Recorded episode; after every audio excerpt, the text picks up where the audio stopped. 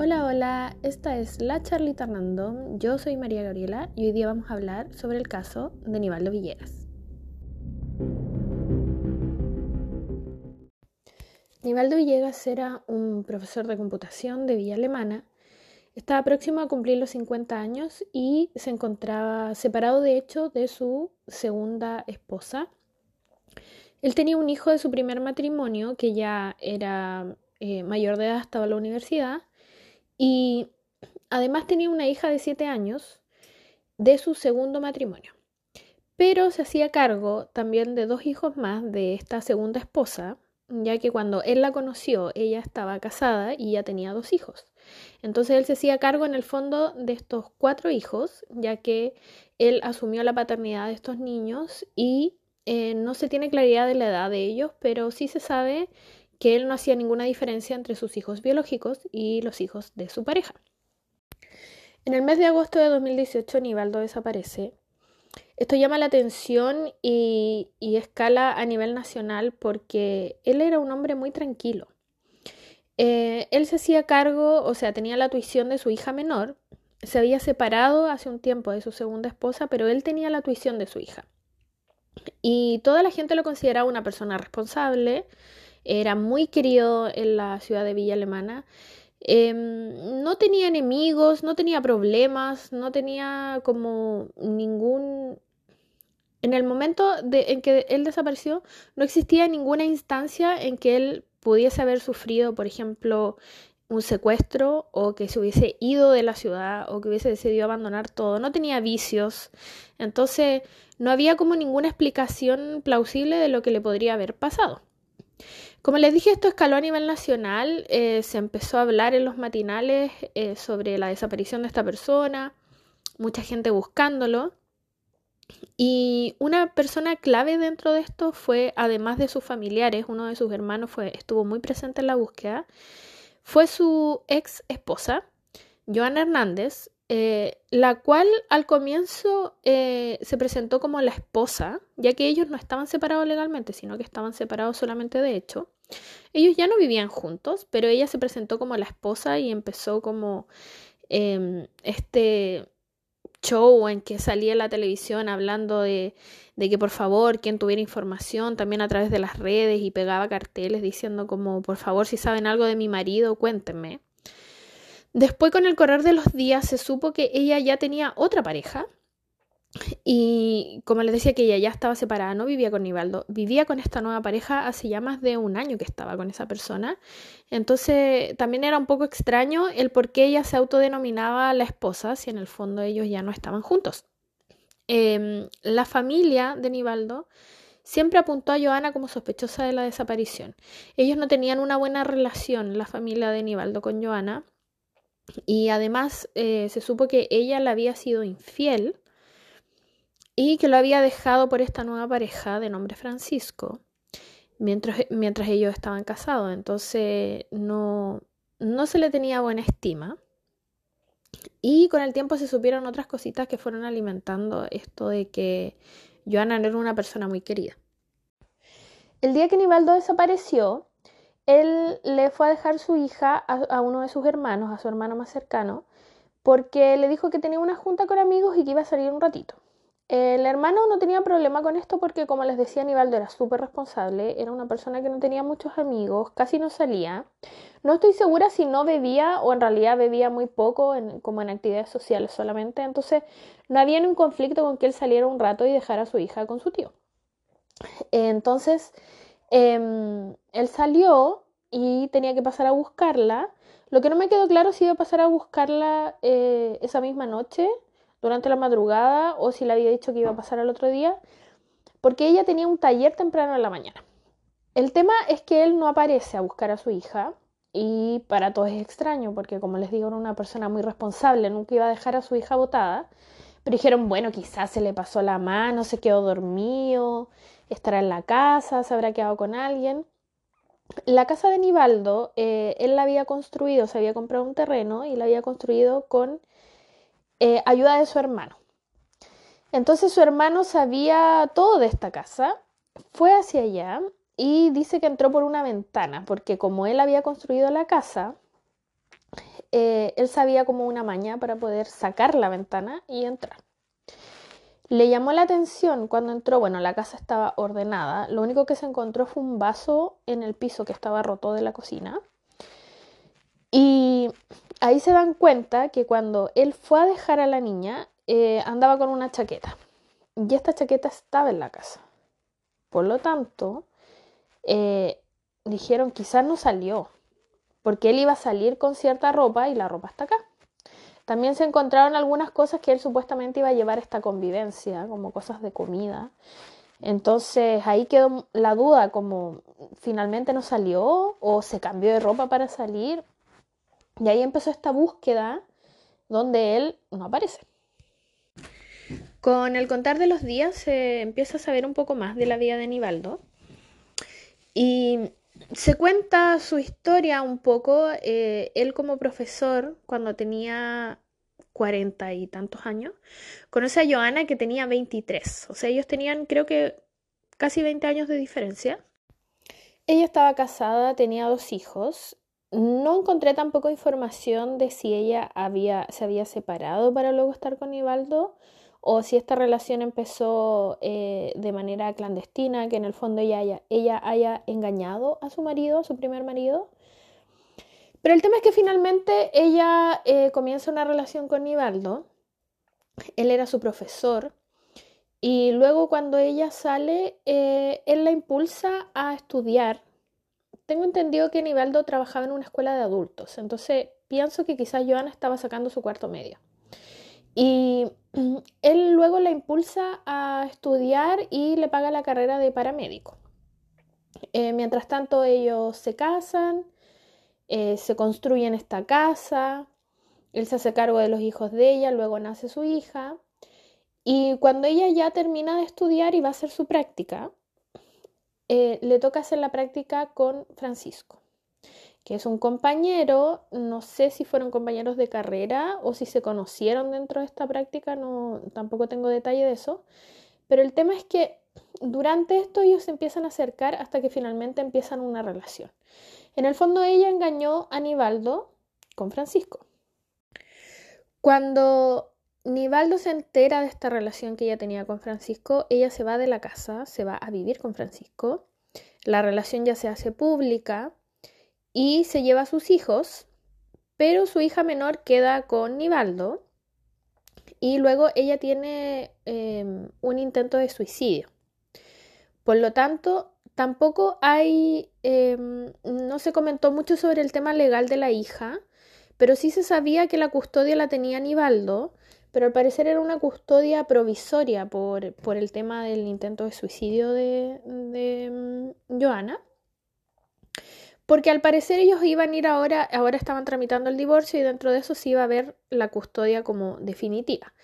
Pero él se hacía cargo de su hija, su hija estaba viviendo con él. Cuando Nivaldo desaparece y Joana empieza a ir a los medios a hablar de su esposo perdido, etcétera, etcétera, em, la familia, como no tenían una buena relación con ella por el tema del engaño y también porque sentían que era una persona muy falsa, eh, comentaban que, por ejemplo, cuando ellos la habían conocido, ella decía que no tomaba y que no fumaba, y después ya cuando estaba casada con Nivaldo, se sabía que, mm, que sí tomaba, eh, que no tiene nada de malo, pero en el fondo lo que a ellos les molestaba era como la mentira, como decir como no, yo soy muy buena, yo no salgo, yo no, no tomo, no fumo, etcétera, y después andaba lanzando. Entonces, como esas contradicciones no les gustaba. Y también luego con el tiempo se supo que ella había tenido periodos de violencia en contra de Nivaldo. Em, hay algo súper triste que se comentó que su hija pequeña decía que su mamá era karateca, porque le pegaba patadas al papá. Porque Nivaldo trataba de suavizar esto como para que la hija no se viera afectada por la violencia de Joana. Él puso una denuncia por violencia intrafamiliar en contra de Joana y la desestimaron. Así que ahí luego hubo una polémica también sobre el tema de por qué se desestimó esta, esta denuncia, de la que lamentablemente su familia no tenía idea, esto él lo hizo solo. Y bueno, al final dentro de quedó en nada, entonces se cuestionó mucho también el, el por qué no se había acogido esto si mucha gente sabía que Joana era violenta con Nivaldo. Quiero hacer un paréntesis aquí para comentar que de los hijos de Joana, de su primer matrimonio, eh, no existe mucha información. En realidad no existe nada de información. No sé qué edad tenían al momento de los hechos.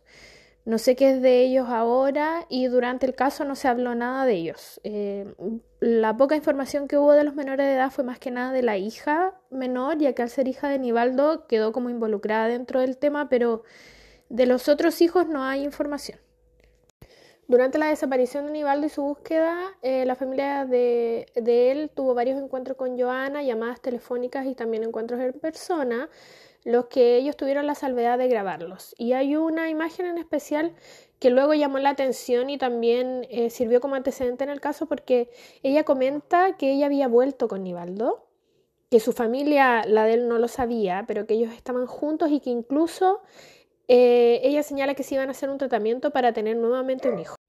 Pese a esto, en una entrevista que ella dio a Chilevisión, se le consultó sobre su nueva pareja y ella señaló que sí, que efectivamente ella tenía una nueva pareja. Le consultaron si ella desconfiaba de él, dijo que de ninguna manera y que el día que Nivaldo había desaparecido estaba con ella. Le dijeron si ponía las manos al fuego por Francisco.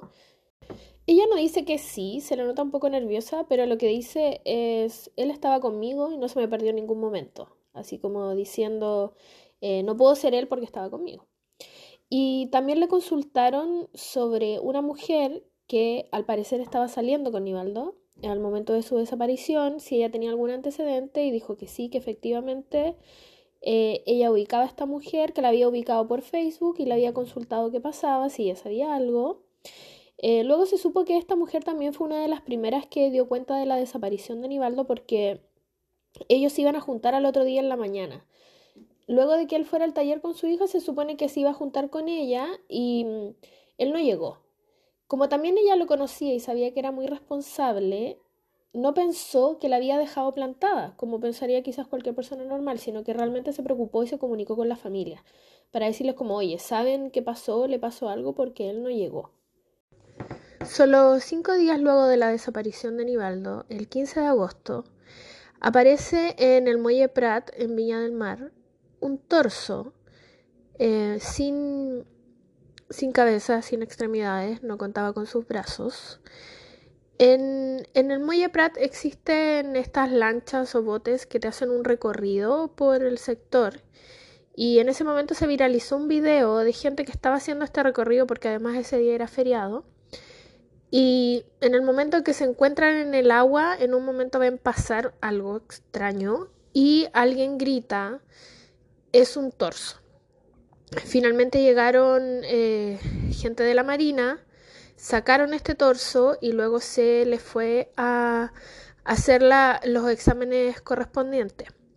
Lo primero que se hizo se demoró un poco porque como era feriado, además era el aniversario de Everton, que es el equipo de fútbol de Viña, entonces había mucha gente en el sector y se tenía que hacer una revisión también sobre personas que anduvieran em, en cruceros, en botes, porque lo primero que se pensó era que podía ser alguna persona relacionada con que trabajara en el muelle o que fuera de estos barcos. Y luego lo otro que se, que se revisó era sobre las personas desaparecidas en el sector, entre los cuales se encontraba Nivaldo Villegas. Nivaldo no contaba con ninguna seña particular en su cuerpo, no tenía tatuajes, no tenía cicatrices. De todas formas, se llamó a la familia para ver si de alguna manera podían identificar esta parte del cuerpo. Eh, nadie de su familia logró identificarlo por lo que les digo, o sea, además el cuerpo al llevar un tiempo en el agua obviamente no está de la misma manera en que se encontraría en, la persona vivo. Eh, nadie puede identificarlo, a excepción de Joana, que Joana cuando lo vio dijo, sí, este es Nivaldo. Eso causó suspicacia en los investigadores porque era muy extraño que pudiera reconocer esta zona, que como le digo no tenía ninguna señal en particular. Otra de las cosas que notaron los investigadores que señalaron es que el cuerpo no parecía que llevara muchos días en el agua. Y también al, ya al empezar a hacer los exámenes y la revisión, se notó que el torso no tenía sangre y que no eran cortes, pero bueno, es, es el torso que no tiene los brazos y no tiene como señas de que haya sido cortado así como perdonen lo gráfico, pero que alguien haya tomado el cuerpo y lo haya cortado con un instrumento, con una, no sé, con un cuchillo, una sierra de forma rápida, sino que era un trabajo muy prolijo y los brazos habían sido sacados directamente desde la articulación. Se desarticuló el brazo, no se cortó. Al notar estos detalles, se señaló que obviamente la persona que había realizado esto tenía que tener algún estudio eh, de medicina o algo relacionado a la salud para haber hecho esto de forma tan prolija. Además del reconocimiento, se hicieron pruebas de ADN con el hijo de Nivaldo y eh, se identificó finalmente el cuerpo, se le notificó a la familia de que efectivamente era Nivaldo. Em, esto fue un shock eh, súper fuerte para mucha gente, como les digo, Nivaldo era una persona muy querida, no tenía problemas con nadie. Y desde ese momento, claramente, la investigación pasó de ser presunta desgracia a un homicidio. Como este ya era un caso de homicidio, se empezaron a revisar los últimos pasos de Nivaldo y se pidió al banco una cartola de sus movimientos bancarios y había un... Él había sacado plata, se supone, eh, el día de su desaparición en la noche durante la madrugada. Entonces se pidió las cámaras del banco cuando hay, cuando hay estos problemas o por ejemplo cuando tú, no sé, tuviste un problema con el cajero y todo, todos los cajeros tienen una camarita. Las, la sala donde está el cajero tiene cámaras y además el cajero tiene una, una cámara frente a ti. Entonces esa cámara tiene la hora y todo. Entonces, por ejemplo, no sé, ya se te quedó pillada la tarjeta, el cajero no te dio la plata, etc. Uno puede pedir las cámaras para ver qué pasó y tener como un respaldo. Entonces ellos pidieron estas cámaras para ver si efectivamente Nivaldo había sacado la plata o quién había sacado la plata. Y se ve que entra un hombre con una de las chaquetas de Nivaldo y saca 35 mil pesos. Eso queda en un registro bancario normal en la cartola. Y eh, se dan a conocer estas imágenes. La familia señala que no es Nivaldo. Eh, la persona iba muy tapada, iba como con un gorro, apenas se le veían los ojos. Eh, la contextura del cuerpo no coincidía y lo que señalaba la familia era que, por ejemplo, la persona tenía unos pantalones como un poco apitillados y Nivaldo usaba pantalones rectos. También que el pie era muy grande, como que no coincidía. Dentro también de las pericias que se hicieron, eh, se pidió a Joana que pasara su teléfono y además interrogaron y le pidieron el teléfono a Francisco Silva, la pareja de Joana. Eh, hay un audio que dio a conocer el hermano de Francisco, donde él le cuenta que, que fue a este interrogatorio. No sé qué le dice el hermano, porque esa parte nunca la mostraron, pero em, Francisco le dice como, ay, ¿cómo voy a ser yo? Te estoy hueveando. Francisco tenía un problema em, de tartamudez que se acrecentaba mucho cuando estaba nervioso.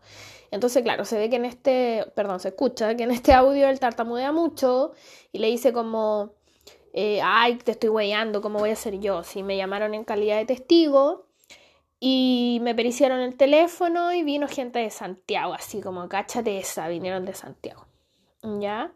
Y lo otro que también hizo que se interrogara a Joana y se le pidiera el teléfono es que mm, los investigadores notaron que ella hablaba de Nivaldo en pasado, como que él ya estuviera fallecido. Entonces, eh, esto es clave y ha servido en muchos casos como para tomar una dirección en la investigación cuando se ve que la persona inconscientemente ya tiene claro que la víctima está fallecida, entonces se refiere a él en pasado. Al periciar los teléfonos eh, se encontraron fotos de Nivaldo. Bueno, como ya habrán asumido, quizás ya lo sabían de antemano, ya que este caso fue muy bullado y se habló en muchas partes. Joana, la esposa legal de Nivaldo, y Francisco Silva, su actual pareja, fueron quienes asesinaron y descuartizaron a Aníbaldo Villegas. Cuando los investigadores revisaron el teléfono, encontraron fotos del día de la desaparición de Aníbaldo que Joana le había enviado a Francisco. ¿En qué consistían estas fotos? En esta foto se veía a Aníbaldo acostado, ya inconsciente, y además se, bueno, se habían encontrado las fotos del clonazepam que les nombré anteriormente, y además hizo la triangulación de los teléfonos y se vio que en horas de la noche, cuando Joana estaba en la casa de profesor Nivaldo y cuando envió esa foto, Francisco estaba a una cuadra de ahí. En el fondo, él estaba esperando una señal para entrar a la casa y cometer el homicidio con Joana. Joana relata que el primero de agosto, 10 días antes de lo ocurrido, era su cumpleaños y Francisco le organizó una fiesta en un bar y luego se fueron a un mirador, que era uno de sus lugares, como le llamaban ellos, Em, donde él le pasó un frasco que contenía 10 pastillas de clonazepam molidas y le habría dicho que esto era para deshacerse de Nivaldo. La idea de ellos era darle las pastillas y luego simular un suicidio cortándole las venas. En el celular de Francisco se encontraron efectivamente fotos de la caja del clonazepam y fotos de las pastillas ya molidas. Solo 21 días luego de la desaparición de Nivaldo, Joana y Francisco son apresados. Ambos reconocen su participación en el homicidio, pero se culpan entre sí sobre quién ideó este plan. Joana dice que Francisco la obligó. Luego creó una narrativa donde ella decía que tenían una relación basada en el sadomasoquismo, que mm, ella en el fondo era sumisa y que Francisco era su amo, que él determinaba todos los aspectos de su vida, cómo se vestía, dónde iba, un montón de cosas más y que él había obligado a hacer esto. Mientras que Francisco decía que Joana había sido la de la idea y que él, básicamente por amor, había, la había acompañado en este, en este tema. Nunca se supo y, no, no, se habló ni lo comentaron ellos el porqué de idear em, simular un suicidio. Habían pasado directamente a cometer el homicidio y luego deshacerse del cuerpo. Em, nadie, o sea, no, no tenemos antecedente de eso, de por qué hubo este cambio. Finalmente se reconstruye el relato de la última noche de Nivaldo. Joana cuenta que ella le se comunicó con él y le dijo que se quería juntar con él de manera romántica. Entonces idearon una cita.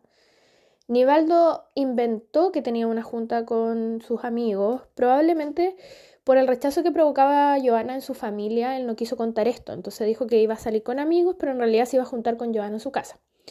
Compraron cosas para comer, creo que era sushi, y iban a comer malta, iban a tomar, perdón, malta con huevo. Nivaldo sube a su pieza que estaba en el segundo piso, pone una película y Joana le dice que va a, ir, a preparar la malta, baja a la cocina y cuando está preparando la malta le pone el clonazepam. En esos momentos Francisco está como a una cuadra de ahí, esperando que Joana le dé una señal para poder entrar a la casa. Y lo que hace Joana además es aprovechar de abrir la puerta, dejarla sin pestillo y abrir la reja cosa de que él pudiera entrar sin problemas.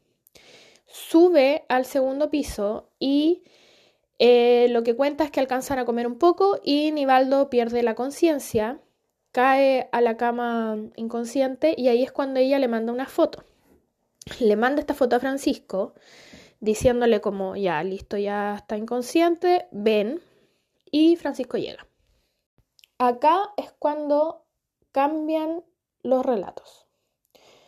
Joana relata que cuando llega Francisco, ella se queda en el primer piso, Francisco sube, ella siente un ruido, que lo que ella interpretó es que Nivaldo se había despertado y que en ese momento Francisco lo atacó con un cuchillo y lo asesinó. Mientras tanto, Francisco dice que cuando él llegó a la casa, Nivaldo ya estaba muerto que había quedado inconsciente por el tema de las pastillas y que eh, Joana lo había asesinado con este cuchillo. pero que cuando él llegó ya estaba muerto. Ahí está la contradicción entre los dos. Lo que llamó la atención de los investigadores es que cuando ellos fueron a la casa no había sangre, pero luego se dieron cuenta y dieron vuelta al colchón y el colchón por la otra parte eh, tenía la sangre. O sea, ellos mataron a Aníbaldo en la cama, eh, por suerte, por decirlo de alguna forma, él estaba inconsciente y mm, como quedó manchada la cama, ellos lo que hicieron fue sacar todas esas sábanas y todas esas cosas y dieron vuelta al colchón. Entonces la mancha que había estaba por el otro lado. Luego de cometer el asesinato, ellos cortan el cuerpo, lo meten en bolsas y salen en el auto de Francisco. Eh, van a sacar la plata al banco, que son las imágenes que se ven. Y no recuerdo bien acá, creo que pasaron a comprar unas cosas como una copec. Y luego se van hacia la playa Las Docas. Todo este recorrido también está. Em, queda marcado en la triangulación de los celulares. Y ahí, en Playa Las Docas, hay testigos que aparecieron luego de que ellos fueron apresados, que dieron cuenta de que los vieron ahí. ¿Qué pasó? Que ellos, eh, bueno, fueron a Playa Las Docas, según se entiende, porque tampoco eh, hablaron mucho de esta parte, ahí ellos habrían tirado el cuerpo al mar desde una parte que es como un acantilado, en el fondo que tiene caída directa al mar, no hay playa. Fueron a este lugar, tiraron los pedazos de cuerpo en distintas bolsas y luego bajaron a la parte que es playa hicieron una fogata. En esa fogata ellos quemaron documentos de Nivaldo, quemaron, em, creo que lentes, unas llaves, no estoy segura del tema de los lentes, creo que eran unas llaves de Nivaldo, y intentaron quemar el cuchillo. Cuando ellos estaban ahí, esto era de madrugada, eh, habían unos amigos que habían salido a pescar y que les habían dicho que esa zona de las docas era bueno. Entonces, ellos dicen que vieron esta fogata desde lejos, además esto es un sitio donde no va gente. Entonces, les llamó la atención y fueron para allá y dijeron, a lo mejor hay otros pescadores, gente que anda, pescadores aficionados. Em, vamos a preguntarles qué tal. Dice que llegaron hacia allá, que Joana estaba en el auto y Francisco estaba afuera fumando. Ella se mostraba reacia como al contacto con la gente y ellos llegaron y le dijeron así, muy normal, como, eh, hola, oye, ¿qué onda aquí la playa? ¿Cómo está? Queremos pescar. Y él le dijo así como, no, acá es re malo. Que en un momento Joana sale del auto, la abraza, le da un par de besos. Y ellos se dieron cuenta que ellos estaban como, como que no eran buena onda. Entonces se fueron. Pero quedaron como con una idea ahí de que algo raro estaba pasando. No, no recuerdo bien, pero ellos como que se fueron y luego volvieron los chicos que andaban buscando lugar de pesca y dicen que le sacaron fotos a la fogata porque les llamó la atención. Ah, también habían sábanas. Ahí seguramente eh, quemaron el tema de la cama de Nivaldo. Porque habían como sábanas frazadas. Les llamó mucho la atención eso. Y también les llamó la atención que estuviera el cuchillo. Porque, eh, bueno, dieron la marca del cuchillo, que es una marca bien buena. Y además decían, ¿por qué alguien va a tratar de quemar un cuchillo si es un metal? O sea, como que no, tiene sentido. Y ellos sacaron fotos de esto. Pasaron como dos, tres días, apresan a Francisco y a Joana y se empiezan a conocer los antecedentes y uno de ellos se da cuenta y llama al amigo y le dice, mira, estos son los chiquillos que vimos el otro día en la playa y nosotros tenemos estas fotos y esto Mataron al profesor Nivaldo y lo que nosotros vimos eran los restos del crimen, que estaban ahí, estaban quemando sábanas, estaban quemando el cuchillo y ahí ellos se presentaron eh, ante la PDI. Sí comentan que al comienzo tuvieron mucho miedo, lo conversaron con sus familias porque sentían que se iban a meter en una cuestión gigante, pero obviamente su conciencia les dijo que tenían que ir y dar este testimonio. Aquí quiero hacer un disclaimer porque recordé que luego los imputados señalaron que el día que Nivaldo desapareció y que estos testigos los vieron en las docas, ellos efectivamente llevaron el cuerpo pero lo dejaron en las quebradas de la zona. Y luego cuando ya vieron que esto estaba escalando como a otro nivel y que la búsqueda era muy intensa, eh, se asustaron, pensaron lo van a encontrar y ahí fueron a lanzarlo al mar, eh, pensando claramente en que el mar se lo iba a llevar y nunca lo iban a encontrar. Y ahí fue cuando aparece este torso en Viña, porque seguramente em, esta parte tomó una corriente distinta a la de los otros, las otras bolsas, ya que nunca se encontró el resto del cuerpo, o sea, eso efectivamente se perdió en el mar. Pero hubo esta parte que llegó finalmente a Viña del Mar y esto probablemente debe haber sido en esos mismos días. Por eso cuando el cuerpo salió a flote y lo encontraron, se señaló que no, no correspondían los días como con los días de desaparición, sino que se notaba que había sido después.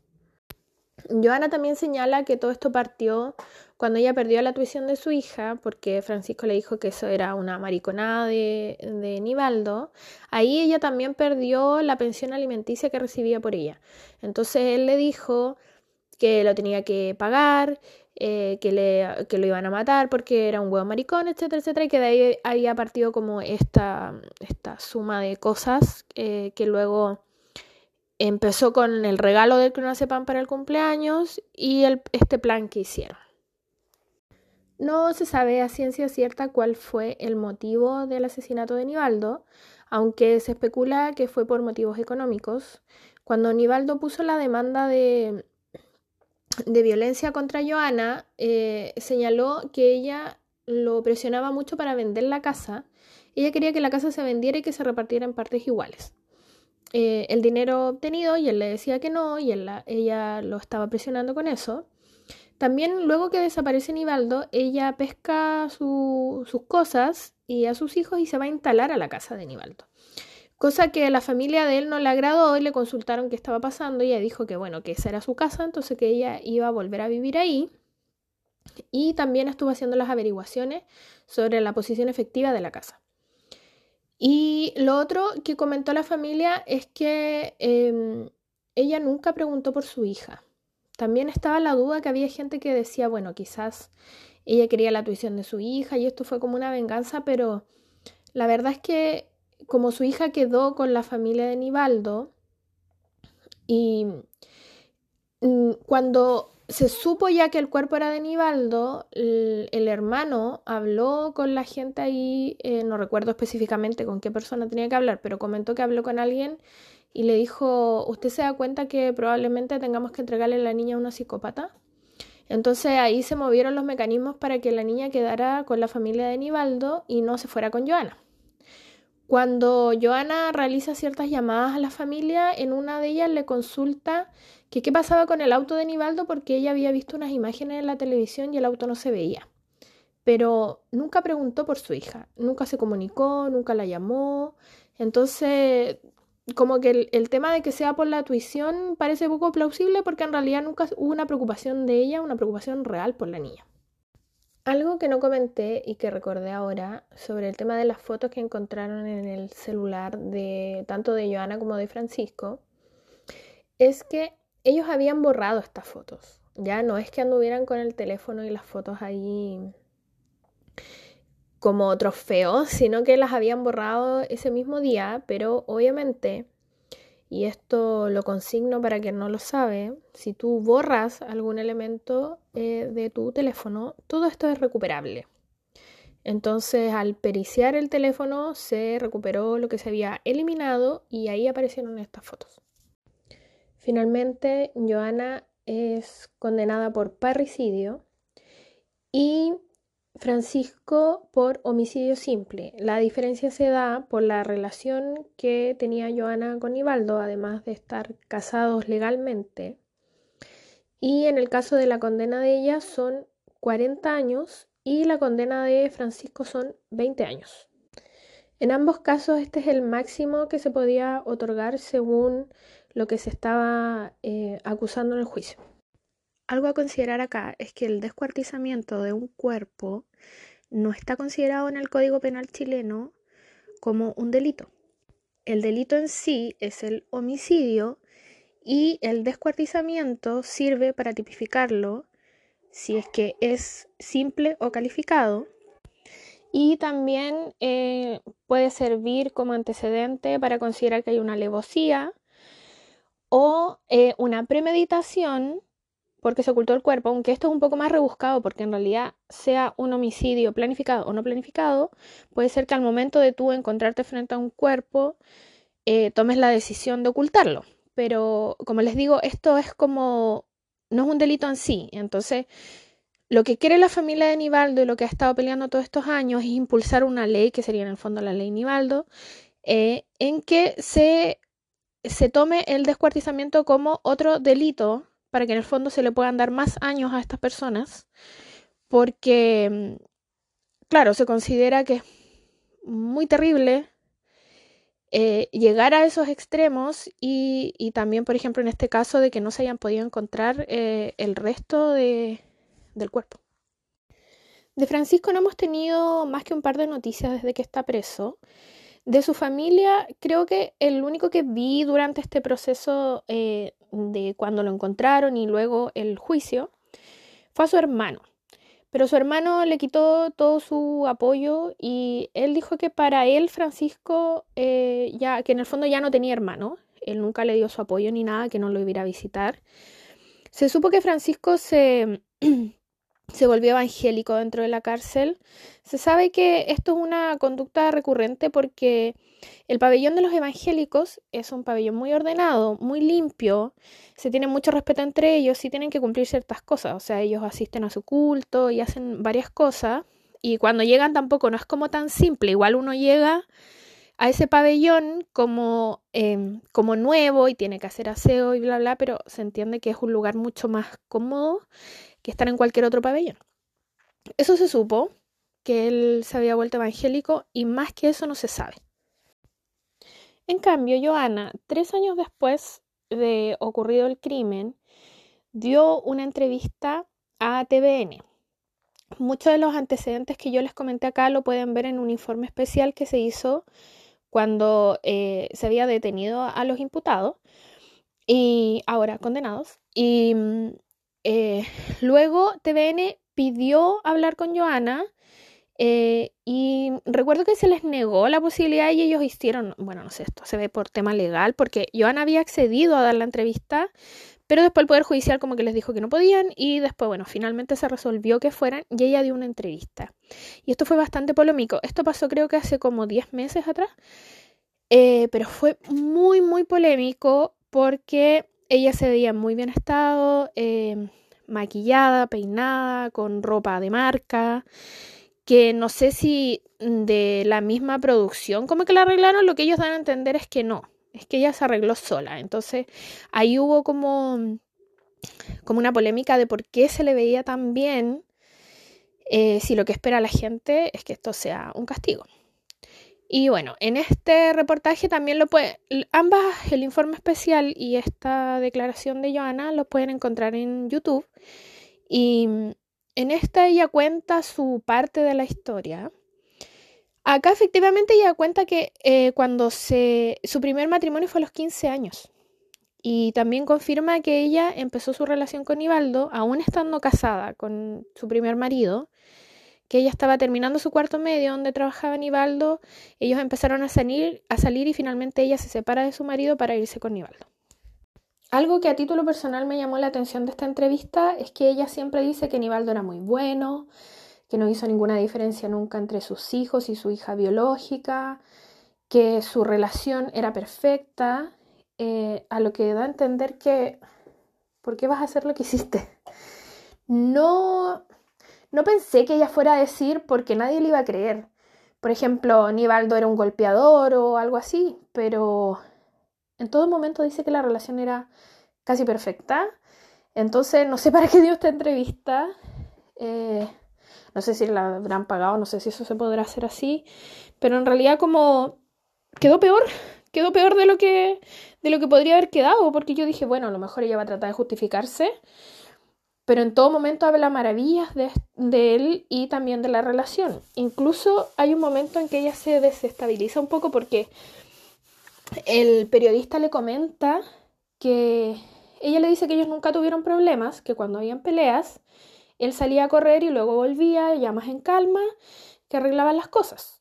Que sí, el último año habían tenido algunas discusiones, pero como nada grave, y que él nunca jamás le había levantado la mano, por ejemplo. Y el periodista le dice, ¿y tú a él? Y dice, no, tampoco. Y él ahí le dice, mira, hay una denuncia que hizo Nivaldo por violencia porque tú lo golpeaste, etcétera, etcétera.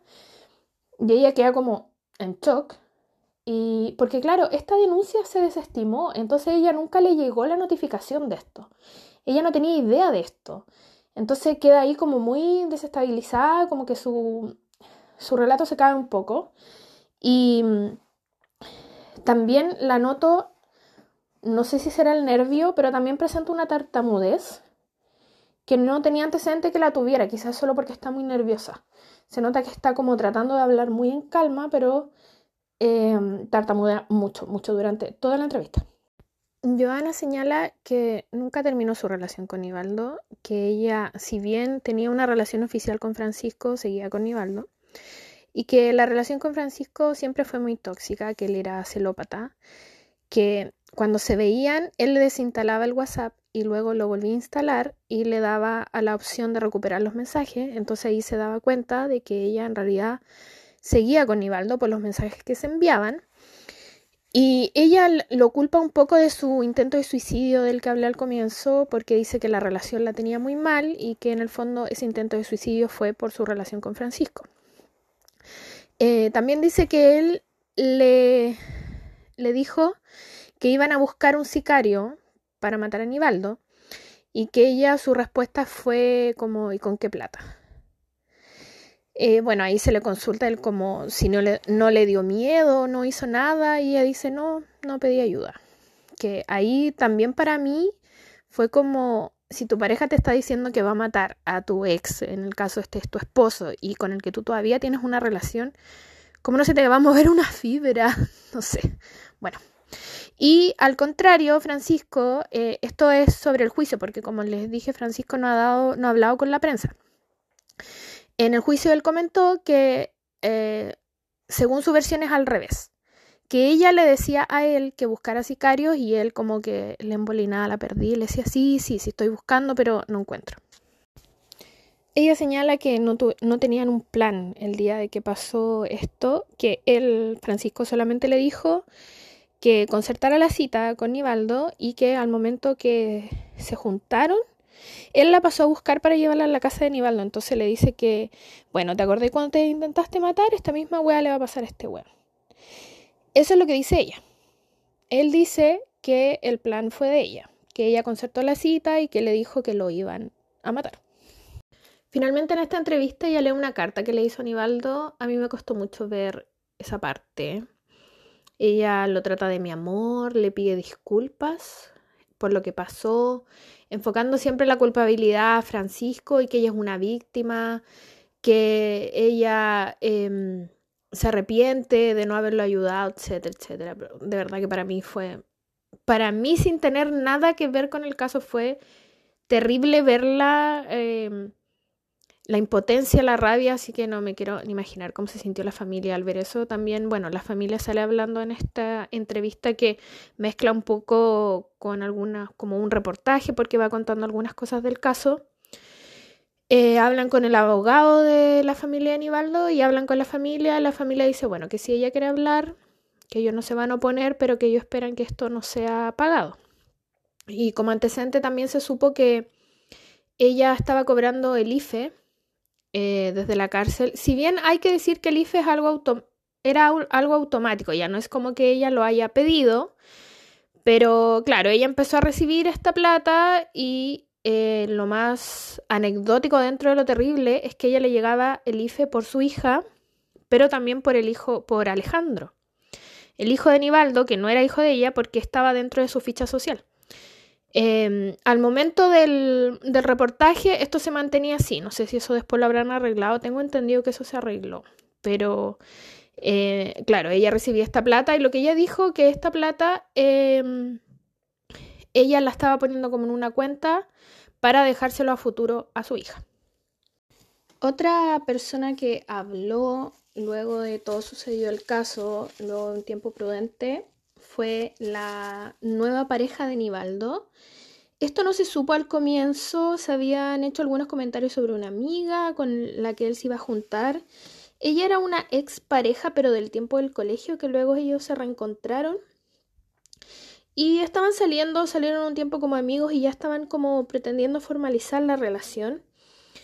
Ella al comienzo no quiso hacerse partícipe por obviamente todo el revuelo que hubo con este caso, eh, pero luego de un tiempo comentó que mm, cuando Joana se había enterado que ellos estaban en una relación, había hecho un par de escándalos que igual la había amenazado y que en el fondo Joana no quería perder ni pan ni pedazo.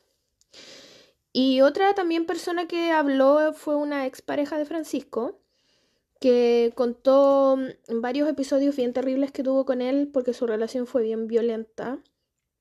Pero de esto no había antecedentes porque ella señaló que nunca hizo la denuncia. Eh, entonces no había como un registro de que esto sucediera, pero sí ella comentó que él era un tipo bastante violento. Bueno, hay muchos antecedentes que se dieron a conocer después sobre Francisco en sí, sobre su relación con Joana. Se juzgó bastante la relación en sí. Obviamente estamos hablando de dos personas que cometieron un crimen, pero muchas veces he encontrado un poco rebuscado o tratando de, encontrarle como cosas extrañas, por decirlo así. Se comentó que ellos participaban en un grupo de swingers o que hacían tríos, se habló mucho de su sexualidad y creo que eso no tiene nada que ver con lo que ellos hicieron. O sea, el que tú seas partícipe de, algún grupo no te hace inmediatamente un asesino, un loco, un enfermo. Entonces, creo que esa parte a mí no me gustó mucho, pero ustedes saben cómo trata la prensa. Más que nada los matinales que buscan sacar hasta el último pedacito de la historia, así que cuando ya no les quedaba más material empezaron a buscar por todos lados, a revisar Facebook, ver mensajes y un montón de cosas. Todo esto lo pueden encontrar en YouTube. Em, en la página TVN, en la página de televisión, que son como los principales que hicieron muchos reportajes al respecto. Como les dije, hay, un, hay dos reportajes de informe especial, uno cuando sucedió el caso y la, eh, la segunda es la entrevista de Joana, que fue tres años después, que se llama Las confesiones de la asesina del profesor Nivaldo. Así que eso lo pueden buscar en YouTube. El primer episodio lo buscan como el caso Nivaldo Villegas, informe especial. Así que les dejo ahí por si quieren eh, revisar más videos.